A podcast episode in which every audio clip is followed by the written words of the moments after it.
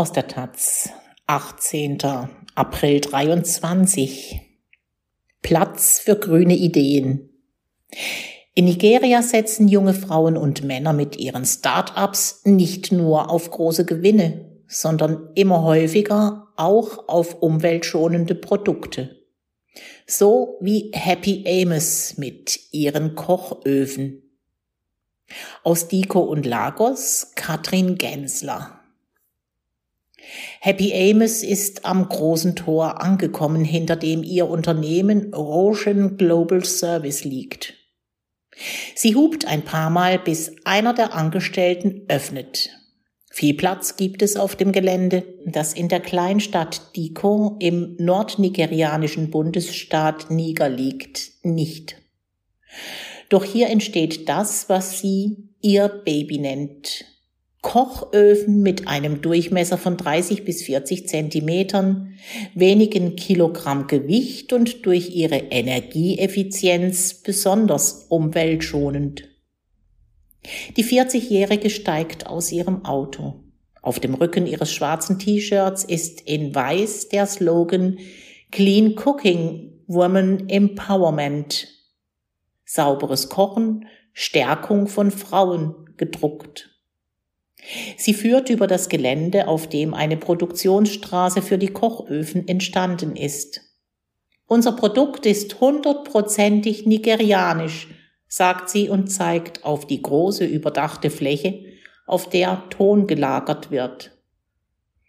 Der wird zu zwei Männern gebracht, die daraus auf Töpferscheiben die Untersätze der Öfen in verschiedenen Größen formen. Anschließend werden sie auf lange Holzregale zum Trocknen gestellt und danach in einem großen Ofen gebrannt.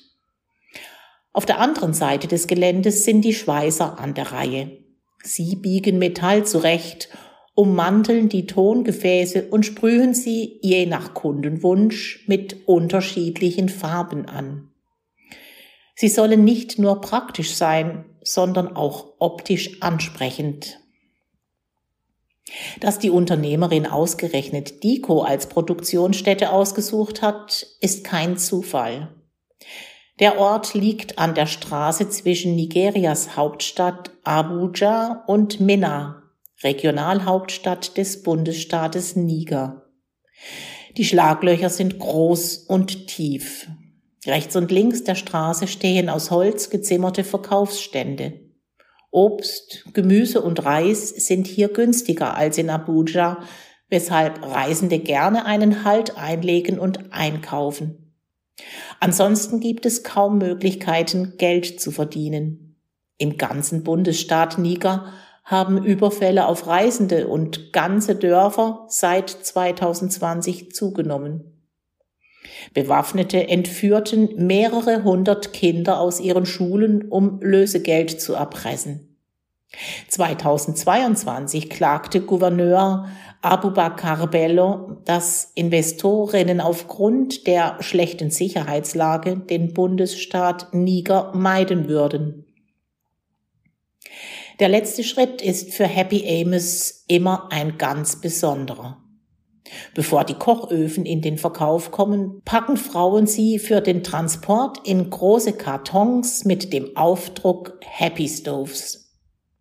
Happy Stoves machen uns glücklich, lacht Happy Amos und hält einen Ofen hoch.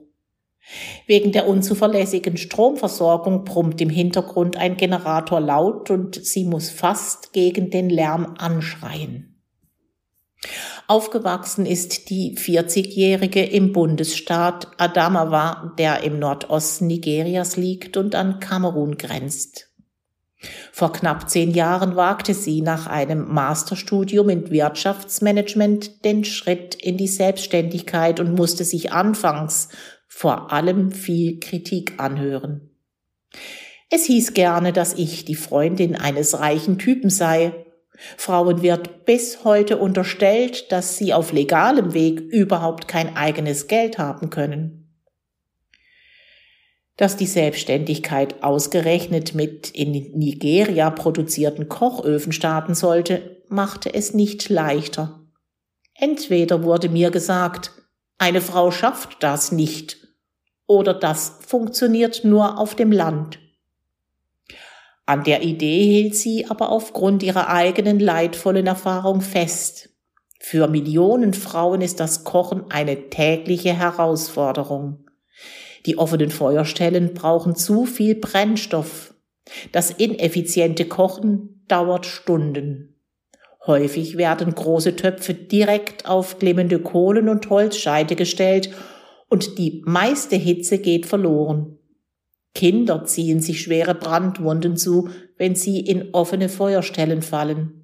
Auch soll der Rauch jährlich für den Tod von mehr als 90.000 Frauen verantwortlich sein, heißt es unter anderem in Schätzungen der Regierung. Mit Strom betriebene Herde gibt es fast nirgendwo. Auch können sich immer weniger Haushalte überhaupt noch Kochgas leisten.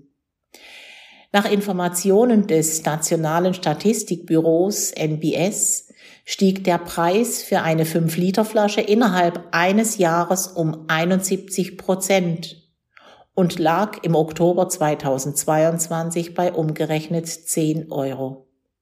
Auch die Preise für Feuerholz und Holzkohle steigen weiter. Nach Umfragen von Roshan Global Service gibt eine achtköpfige Familie für Feuerholz täglich etwa einen Euro aus. Zum Vergleich, der monatliche Mindestlohn liegt bei gerade einmal 60 Euro. Knapp zwei von drei Nigerianerinnen leben in Armut und haben Schwierigkeiten, ausreichend Lebensmittel zu kaufen sowie Medikamente und Arztrechnungen zu bezahlen. Mit den Öfen wollen wir den Stress reduzieren, den Hunderttausende Frauen täglich erleben, erklärt die Firmengründerin. Gleichzeitig sind energiesparende Öfen ein Beitrag gegen die massive Abholzung die Nigeria seit Jahrzehnten erlebt.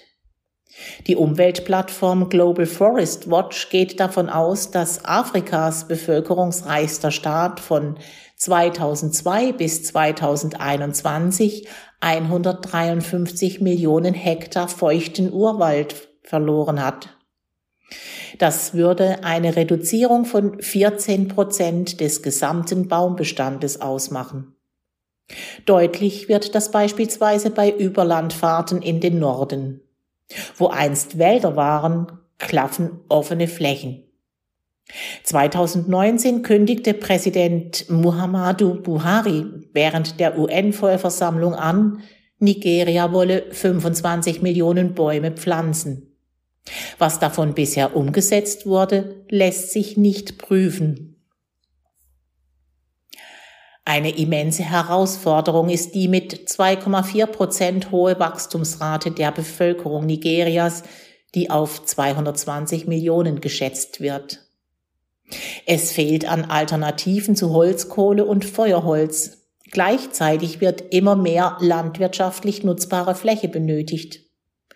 Aufgrund von Gewalt durch bewaffnete Banden sowie islamistische Gruppierungen und mangelnder staatlicher Präsenz haben wiederum in Teilen des Landes Farmerinnen Angst, überhaupt noch ihre Felder zu bestellen.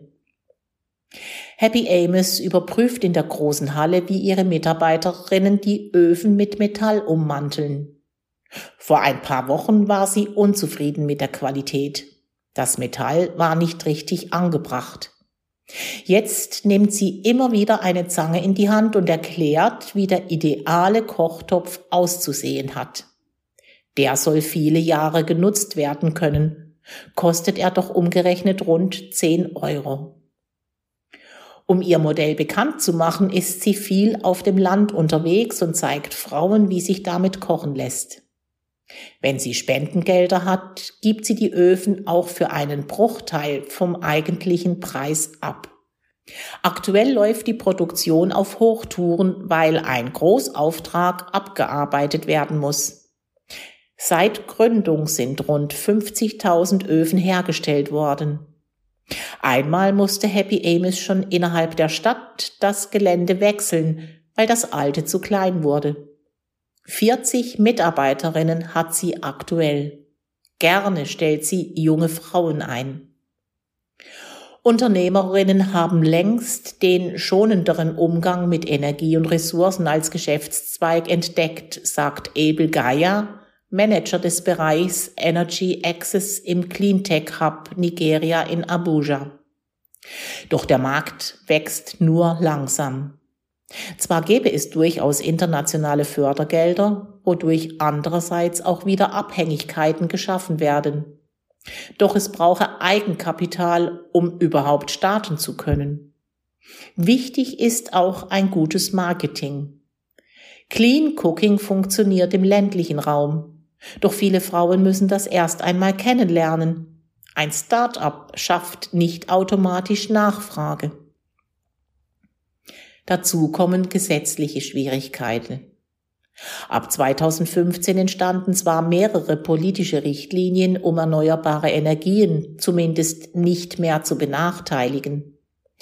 2020 kündigte die Regierung das Elektrifizierungsprogramm Solar Power Naja an, durch das in ländlichen Regionen fünf Millionen Stromanschlüsse durch Solarenergie entstehen sollen. Die nigerianische Allianz für saubere Kochtöpfe, NACC, der auch Roshan Global Service angehört, pocht allerdings seit langem darauf, dass die Politik Clean Cooking mehr Aufmerksamkeit schenkt und es durch staatliche Regulierungen fördert. Doch erst im vergangenen Jahr wurde im Umweltministerium ein Komitee gegründet, das den landesweiten Zugang zu sauberen Kochmöglichkeiten vorantreiben soll. Durch die Präsidentschaftswahl Ende Februar und die bevorstehende Regierungsumbildung ist die inhaltliche Arbeit in vielen Bereichen aber wieder in den Hintergrund gerückt. Theoretisch interessant ist auch der Strommarkt.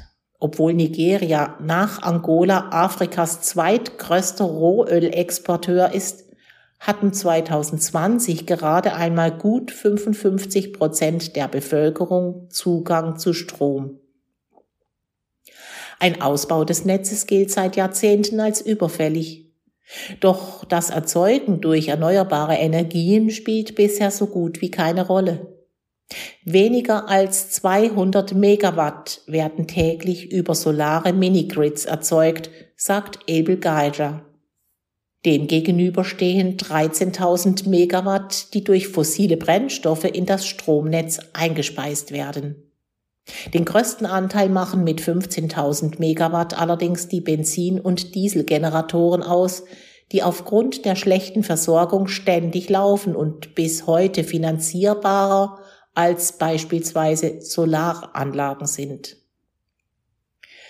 Über Solarsysteme ist in Nigeria in den vergangenen 15 Jahren immer stärker diskutiert worden. Privathaushalte fanden die Idee, vom völlig überlasteten Stromnetz unabhängig zu werden, durchaus interessant. Gerade in der Anfangsphase war häufig allerdings nicht sicher, ob Anbieter überhaupt seriös sind und Solaranlagen gewartet werden können. Vor allem aber waren diese kaum finanzierbar, besonders dann, wenn auch Kühlschränke, Fernseher bis hin zu Klimaanlagen über Solarstrom betrieben werden sollten. Doch auch die Nutzung von Dieselgeneratoren sei extrem teuer, meint Rotimi Thomas. Der Preis für Diesel lag zuletzt bei mehr als einem Euro 60 pro Liter.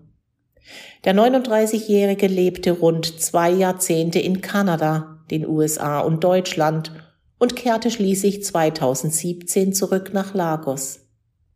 Zunächst arbeitete er in der Megacity Lagos für Siemens, wagte dann jedoch den Schritt in die Selbstständigkeit. Eine verrückte Entscheidung. Ich könnte in Kanada leben, was viel komfortabler wäre. Die Gesundheitsversorgung wäre beispielsweise viel besser. Hier herrscht Chaos, das gleichzeitig eine Chance ist, etwas zu erschaffen. Ziel des Wirtschafts- und Finanzexperten ist es, den Zugang zu Solarenergie bezahlbar und somit populärer zu machen. Vor zwei Jahren gründete er das Unternehmen Sunfi, eine Finanztechnologie-Plattform für Energie. Gemeinsam mit Kundinnen wird über die Bedürfnisse bei der Stromversorgung gesprochen und geplant, welche Geräte in Privathaushalten oder kleinen Betrieben unbedingt angeschlossen werden müssen und wie viel monatlich dafür bezahlt werden kann. Bisher war häufig eins abschreckend. Hohe Investitionskosten und gleichzeitig kaum eine Möglichkeit, überhaupt einen Kredit zu erhalten. Sanfi bietet zwei Finanzierungssysteme an, so Thomas. Kundinnen haben die Möglichkeit, eine Anlage nach einer ersten Zahlung über Raten zu finanzieren. Auch ist ein Abonnementmodell entwickelt worden. Für 25.000 Naira, umgerechnet 50 Euro, können Familien Lampen, Ventilatoren, Computer und kleine Kühlschränke an Strom anschließen und nutzen. Zahlreiche Menschen, vor allem die wachsende junge Bevölkerung, werden sich künftig dafür entscheiden, ist sich der Unternehmer sicher. Verändern sich im Laufe der Jahre Ansprüche und finanzielle Möglichkeiten, können die Systeme daran angepasst werden. Gerade in der Anfangszeit plagten Rotimi Thomas allerdings viele Selbstzweifel. Es gab zahlreiche Momente, in denen ich es bereut habe. Ich fand, dass ich nicht gut genug sei, nicht die passende Ausbildung habe, andere das besser machen. Im Unternehmertum ist der Kampf gegen sich selbst der härteste, gibt er zu. Gemeinsam mit einem Team kann ich entscheiden, etwas Neues in der Welt zu erschaffen. Seine Arbeit in Nigeria würde einen viel größeren Einfluss haben als ein Job in Europa oder Amerika. Zurück in Diko. Happy Amos sitzt wieder in ihrem Auto und macht sich auf den Weg zurück nach Abuja, wo sie mit ihrer Familie lebt. Prinzipiell ist sie zufrieden mit der Arbeit ihrer Angestellten. Allerdings sucht sie gerade händeringend nach einem Manager, der vor Ort ist und Abläufe enger begleitet. Dann könnte die Produktion erhöht werden. Roshan Global Service soll schließlich wirtschaftlich erfolgreich sein. Gegen gute Gewinne habe ich nichts einzuwenden, lacht sie. Andere Dinge haben aber Priorität. Ich bin eine Sozialunternehmerin. Der Profit ist nicht alles. Mir geht es vor allem darum, Lebensbedingungen zu verbessern. Damit tut man etwas für die Umwelt und gleichzeitig für die ganze Welt, sagt Happy Amos.